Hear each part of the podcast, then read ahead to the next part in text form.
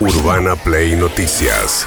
Con María O'Donnell. Todos los días, la información destacada. Con las voces de sus protagonistas. Búscanos en Spotify y seguinos para enterarte de todo lo que tenés que saber. Urbana Play Noticias. Un update con la información más importante. Urbana Play 1043.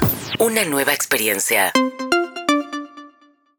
Bien, renunció Roberto Feletti, el secretario de Comercio Interior, argumentando que Martín Guzmán tiene que tener en su equipo a gente que piense igual que él y sobre todo por desacuerdos, dijo, en las herramientas que se están usando para enfrentar un mundo inflacionario y con mucha presión sobre el precio de alimentos. Sobre todo Feletti creía que había que hacer retenciones, subir las retenciones, es decir, los impuestos de exportación que se le cobran al maíz y al trigo ¿eh? y el girasol, que pagan bastante menos que la soja.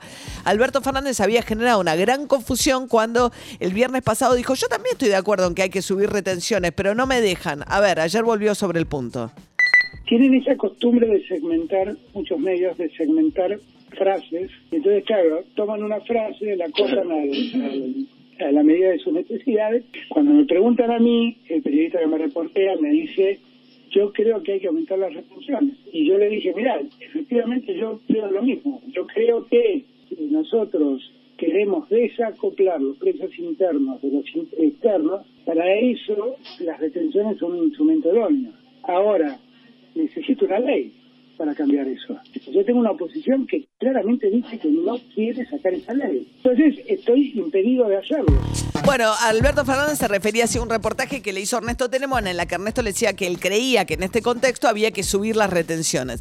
La, porque desacoplar el precio es que si vos le al precio internacional le quitas la retención, bajas el precio que recibe finalmente el exportador o el productor por ese producto.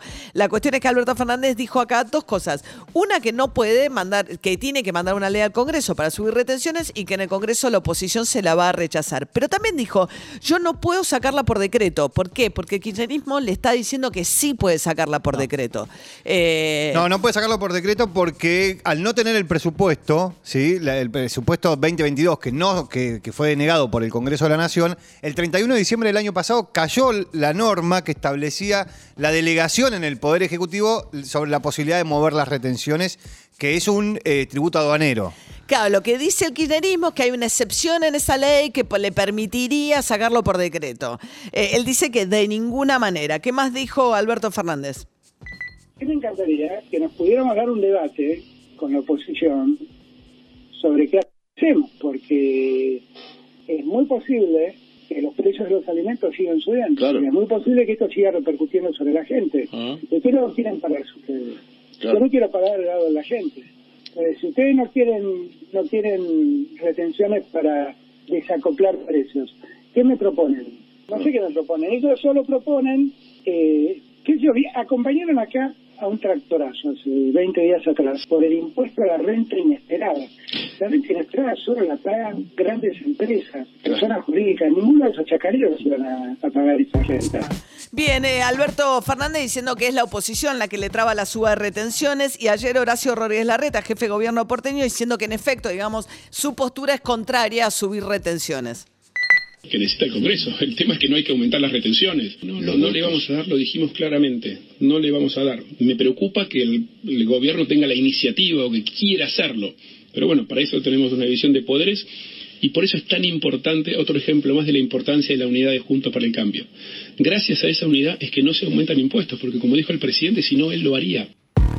Bien, hay un debate a nivel mundial. ¿eh? Se duplicó en un año el precio del trigo, eh, que además presiona fuerte sobre eh, algunos elementos de la canasta básica muy sensibles. O sea, ni hablar del pan, harina, fideo, todo lo, lo derivado de la harina está pegando una acelerada de precios en los últimos días, según los relevamientos de las consultoras. Así todo, Alberto Fernández se niega a aumentar la denominación de los billetes y ayer presentó los nuevos billetes que van a empezar a circular de dentro de seis meses, en lugar de animales vuelven los próceres, pero la denominación máxima sigue siendo mil pesos, que al dólar blue son cinco dólares, el billete de mayor valor. Me parecía difícil de entender que un animal, cualquiera fuere, y por apreciado que sea por nosotros, todos saben mi, mi, amor por los animales, con lo cual no está allí el problema. Que un animal reemplace a figuras de la talla de San Martín y de Belgrano. Me parecía imposible silenciarlos a San Martín y Belgrano de lo cotidiano, de nuestra habitualidad, de lo que circula por nuestras manos diariamente. La moneda es, por sobre todas las cosas, también un símbolo de soberanía y es un instrumento de política económica a la que nunca vamos a renunciar, a pesar que algunos muchas veces han querido que renunciemos. Bien, contestándole a los que quieren dolarizar al estilo Sí. Milei, Patricia Bullrich en su momento, aunque Melconian, que es como lo más ortodoxo de, de los economistas que circulan por ahí, dice que sería una pésima idea. Dice que hay 180 países que 179 tienen Banco Central para poder manejar la política monetaria. Los billetes eh, incorporan a Juan Arzurduy de la mano de Güemes, están juntos. Los- había quejas ayer de que por qué las mujeres estaban en tándem con varones. Eh, caso de Remedio del Valle con Belgrano, pero Eva Perón solita en el billete de 100 pesos. ¿eh? Sí, y bueno, también eh, ahí metieron doblete. eh, eh, del Valle, eh, niña de Ayohuma, por eso la pusieron con Belgrano, ¿no? No entendí. ¿Con quién pusieron a Belgrano? Con eh, Remedios del Valle. Claro, es una de las niñas de Ayohuma, Ah. entonces tiene que ver con la historia de Belgrano. A eso, a eso me refiero, digamos. Ah. Tienen que ver las mujeres que pusieron, excepto Evita, con eh, San Martín y con Belgrano. Lo que pasa que, bueno, es raro que entren en doblete. Claro, San Martín está solo, Eva Perón está sola y Juana Zurduy con Güemes y Remedio con claro, es, Belgrano. es Juana Zurduy con Güemes, Eso. perdón, eso, San Martín solo. Exacto. Bien, Es mientras... la, la- la de los batalleros, los que batallan, sería ahí. Bien, mientras tanto, Pablo Moyano, el cotitular de la CGT, están planeando desde la CGT una protesta por el tema de la inflación, pero apuntando fundamentalmente contra los empresarios. Van a ir algunas de las plantas, los movimientos sociales que producen alimentos y la CGT planea una movilización. más allá de los aumentos paritarios, más allá de, la- de los bonos que tiene el gobierno, más allá de, de poder discutir distintos aumentos en distintas actividades, si no se frena la inflación, ¿no? Eh, es complicado. Hemos hablado con el presidente, hemos hablado con los ministros, pero bueno, vemos que todavía el gobierno no le encuentra la mano, falta de solidaridad del empresariado argentino, ¿no? Que siguen ganando, que siguen remarcando y no se ve reflejado ¿no? en, ese, en esa solidaridad que se le pide, ¿no? Pueden conseguir paritarias altas, pero a los 3 o 4 meses te lo come la inflación, bueno, es una rueda que no se para más. Podés tener paritarias altas, pero en tres o cuatro meses te lo come la inflación. Cuando no, em, eh, bueno, camioneros, pues, por el nivel de ingresos que tiene, puede pasar que empiecen a pagar ganancias. Claro. Esto se va a modificar el piso recién a partir del mes de julio, igual como es un impuesto anual, en todo caso habrá devolución de los que vayan a quedar afuera del nuevo piso de ganancias y que ahora les estén descontando. Eh, Pablo Moyano entonces planteando, bueno, la situación de la inflación. Ayer se presentó, les contaba, un informe del Fondo Monetario Internacional, de los economistas del fondo, en el foro de Davos, diciendo que vamos rumbo a una catástrofe mundial, dada la combinación de precios altos de alimentos, precios altos de energía, incertidumbre financiera y catástrofes climáticas. Dice que todo esto puede dar un cataclismo eh, solo comparable a lo que ocurrió en el mundo después de la Segunda Guerra Mundial. Mientras tanto, Horacio Rodríguez Larreta, ayer ya hablando como candidato a la presidencia, ¿no? ¿Qué haría Larreta, por ejemplo, eh, con eh, la reforma laboral y previsional? Hoy no hay trabajo, hoy no se genera trabajo hace muchos años, con lo cual hay que cambiar. Y hay que adecuar la, la legislación laboral a eso. Han cambiado todas las costumbres Bueno, pero que ya venían cambiando y se aceleraron con el COVID. Hoy cuando hay un, la indemnización por despido, se multiplica a veces por tres o por cuatro por una cantidad de multas eh, adicionales y todo que se lo llevan en general los abogados, los de la industria del juicio. No van para el Estado, no es una multa que va para el Estado, para todos. Y eso encarece, no solo encarece, sino hace muy impredecible lo que es la indemnización por despido. Bueno, apuntando a que el problema del empleo tiene que ver con las leyes laborales, eh, la reta también habló de la reforma previsional, ha- habló de un manejo de IPF como una empresa privada, no fue del todo claro, dijo que Aerolíneas necesita más competencia en el mercado doméstico, empezando a trazar algunos lineamientos nacionales de su candidatura. YPF es una empresa privada. ¿eh? Sí, funciona así. Es sí. una empresa privada cuyo mayor accionista es el Estado Nacional, pero es una empresa privada. Mientras tanto, Fernán Quirós, el ministro de Salud porteño, habló acerca del caso sospechoso de viruela del mono. Que ha aparecido un brote, un aumento de casos eh, no habituales en países europeos, sobre todo Gran Bretaña, Portugal y España, eh, y, en, y en Estados Unidos han aparecido el número de casos no esperados o no habituales, eso se llama brote, ¿no? Hemos tenido brotes de esta enfermedad. Es una enfermedad que es mucho menos contagiosa que el COVID porque requiere un contacto estrecho, sobre todo se vincula mucho a contactos sexuales, y lo que hemos tenido en la Argentina es un caso clínicamente sospechoso que viene de España, de un lugar donde ha habido contagios y que está en estudio, que todavía no, no podemos confirmarlo ni descartarlo, ¿no? Sí, ayer Pedro Can nos decía, el infectólogo, que no tenía que ver con transmisión sexual. Eh, algunos este, creen que sí. Eh, la viruela al mono, de todas maneras, un caso sospechoso no, no es altamente contagioso y tampoco es letal, pero sí para estar atentos. Son, salen esas ampollas eh, grandotas junto con un cuadro febril. Mientras tanto, Juan Román Riquelme hablando acerca del caso de Sebastián Villa.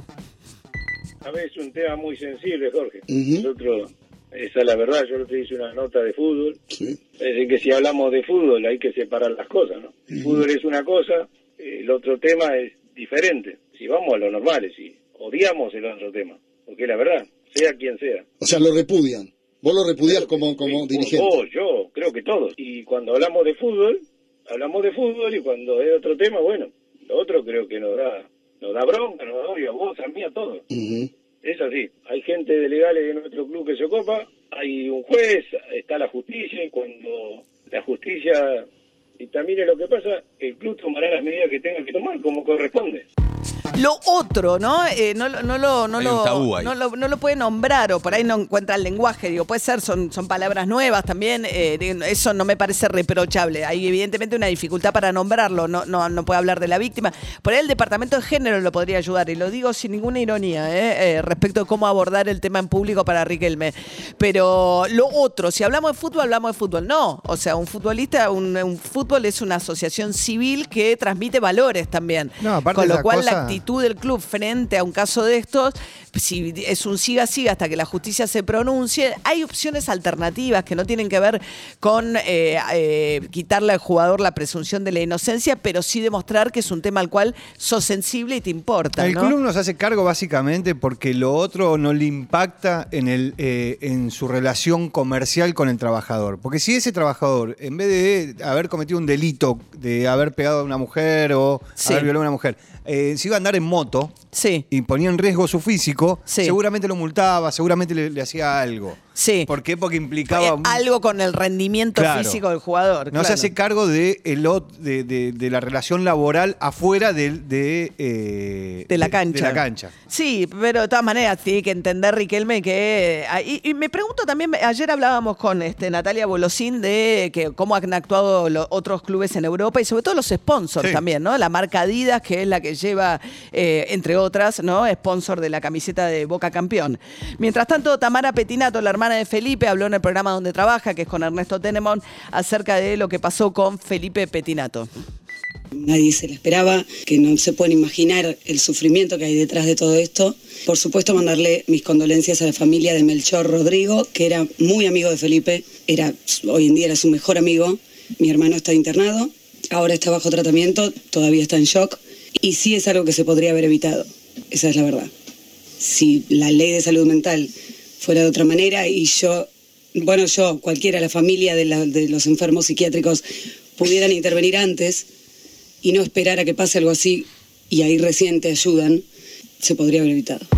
Bueno, Tamara planteando que Melchor Rodrigo, el médico que murió calcinado en un incendio en la casa de Felipe Petinato, en circunstancias que todavía hay que aclarar, pero no se debieron a una falla de nada eléctrico, según las primeras pericias. Lo que plantea es que, bueno, que Felipe es alguien que era peligroso para sí, para terceros, y que la ley de salud mental lo que eh, requiere es del consentimiento del paciente, que muchas veces el paciente no quiere ser internado y considera que el que intenta hacerlo su enemigo, aunque lo esté haciendo por su bien. Tamara ha intentado un montón de veces y lo llevó a internar a Felipe muchas veces, pero dice, en un momento cuando él dice me quiero ir, lo dejan ir y la ley de salud mental me deja sin opciones a nosotros y a las familias. Algo parecido a lo que había contado la mamá de Chano, De ¿no? Chano, sí. Eh, esto de Chano. es algo que se viene hablando. Yo conozco más o menos la ley de salud mental también por un problema, eh, digamos, y sin el consentimiento es muy difícil poder hacer algo. Las familias están como en estos casos, se, se desesperan porque no saben qué pueden hacer con respecto a estos casos para que mm, proteger proteger a, los- a lo- a las personas que tienen problemas de salud mental porque son un daño para sí también. Para sí, peligro para terceros, claro, totalmente. Urbana Play Noticias.